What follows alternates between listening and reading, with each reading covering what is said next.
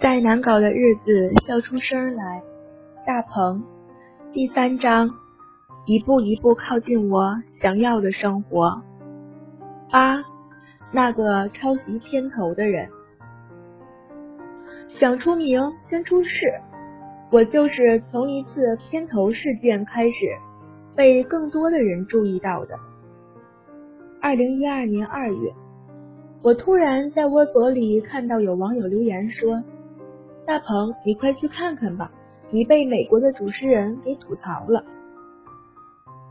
我按照网友留的地址点进一个美国的网站，那是一档脱口秀节目《柯南秀》的官网，上面有很多节目片段。在最新的一个视频里，主持人柯南提到了大鹏嘚不嘚。说我们片头抄袭了他们节目的片头，还放了对比的画面。紧接着，柯南说：“既然中国山寨了他们这么多年，他也要山寨我们。”他们模仿大鹏嘚不嘚出字幕的方式弹出一堆汉字，柯南的助手还化妆成之前一期。大鹏嘚不嘚里演员的样子，完全复制了我们的表演。我看完那段视频，脱口而出一句脏话，当时的心情只想往外蹦脏话。我彻底惊了，一是美国竟然也知道大鹏嘚不嘚，二是我们的片头怎么会是抄袭的呢？但。的确是抄袭呀！我现在可以说了，片头不是我们节目组做的。大鹏嘚不嘚每年都会改版，换一次包装。那次的包装是花了钱在外面找设计公司做的。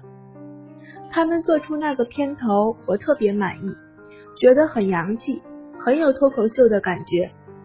难怪。那根本就是美国最著名脱口秀的片头啊！但是当时不能这么说，就算说了也没人信。把责任推卸给别人是最是最低级的危机公关。我该怎么办呢？还没等想好，板砖就飞过来了。因为这是国外的脱口秀节目第一次提到中国的节目，所以很快就有脱口秀爱好者把那段视频配上中国字幕发到网上，视频点击率很高，只用了半天时间我就成热词了。我的微博评论数突然多了起来，大部分都是来骂我的，风格迥异，从最。最低端的文字人身攻击，到最高端的写成了歌曲唱着骂，原因是我抄袭了外国人片头，丢了中国人的脸。之前一直默默无闻的我，就这样代表了中国人。同事们开玩笑说：“你不是一直都很想红吗？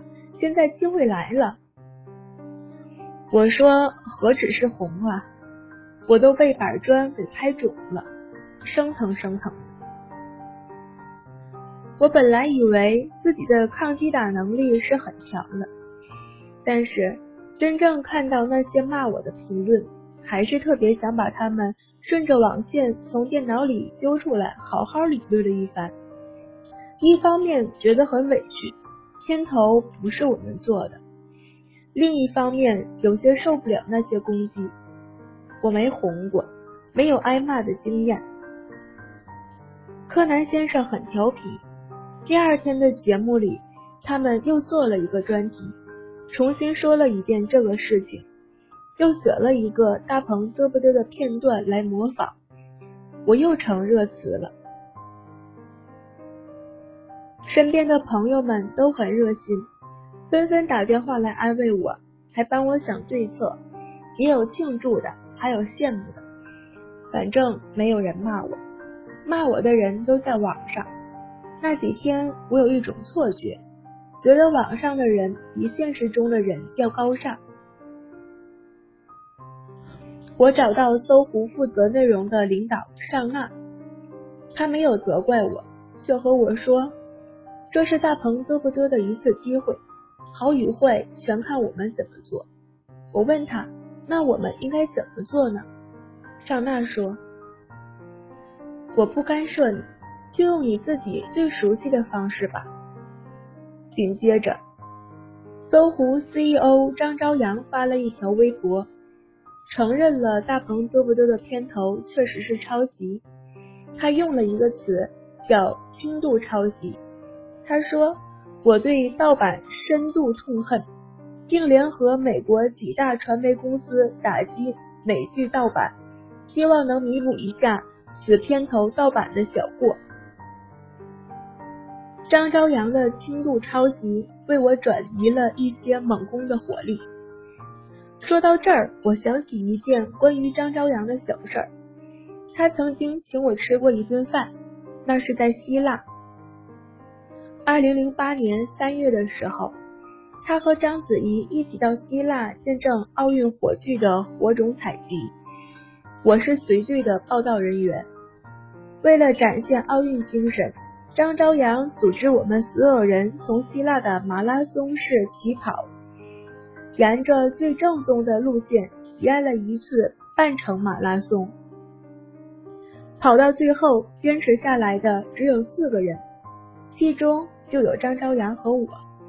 后来，张朝阳请我们其他三个人吃了一顿饭，鼓励我们。他说：“人生就像乘坐着列车，一直在往前走。”他在二十五岁的时候自己跳下了火车，就永远都活在二十五岁里。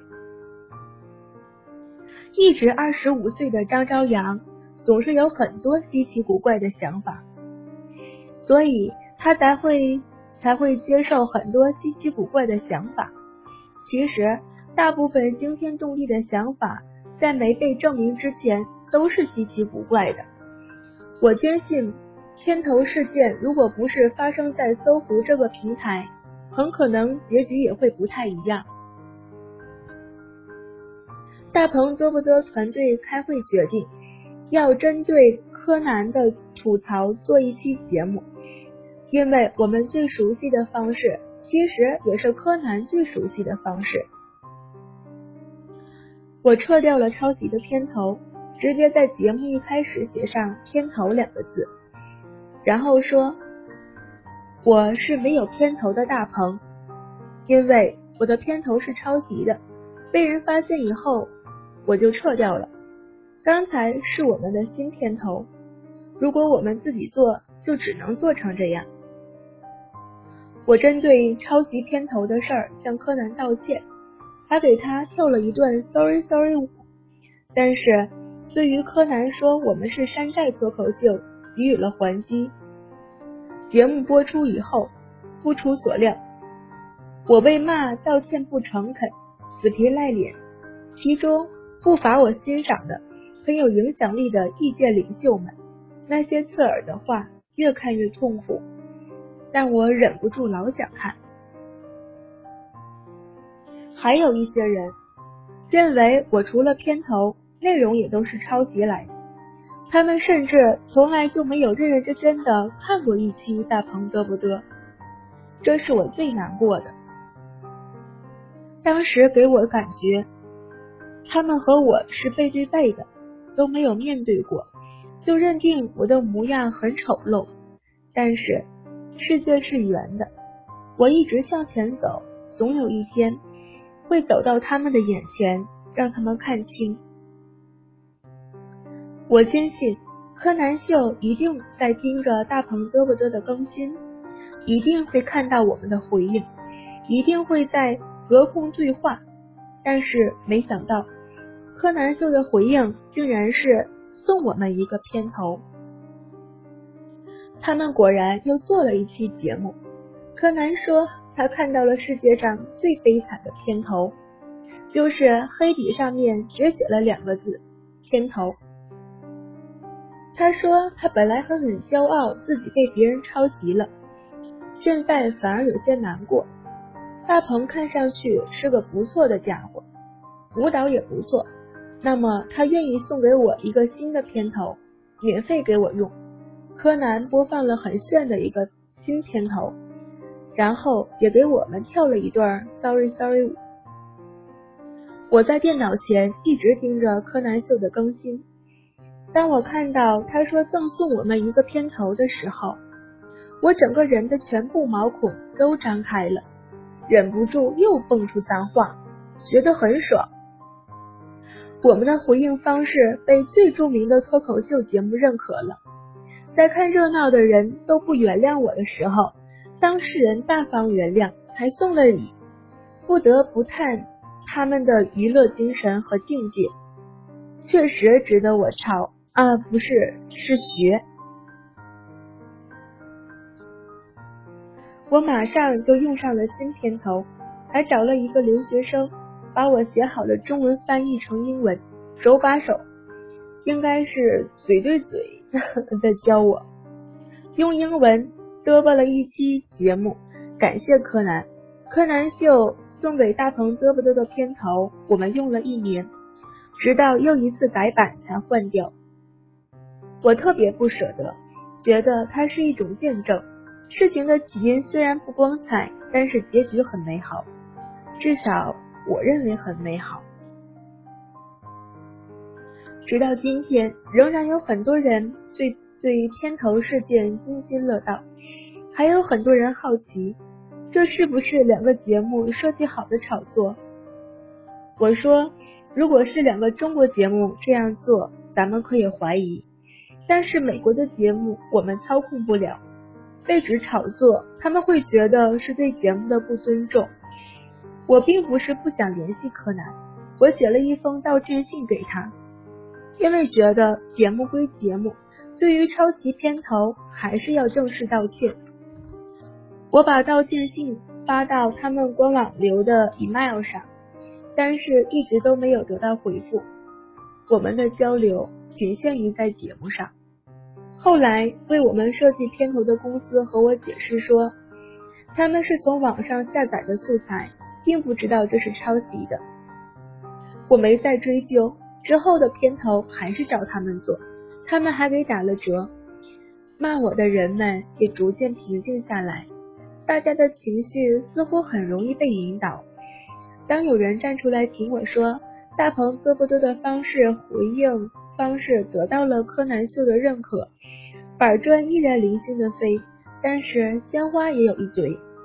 我开始有了些许知名度，以及一个新的代号——那个抄袭片头的人。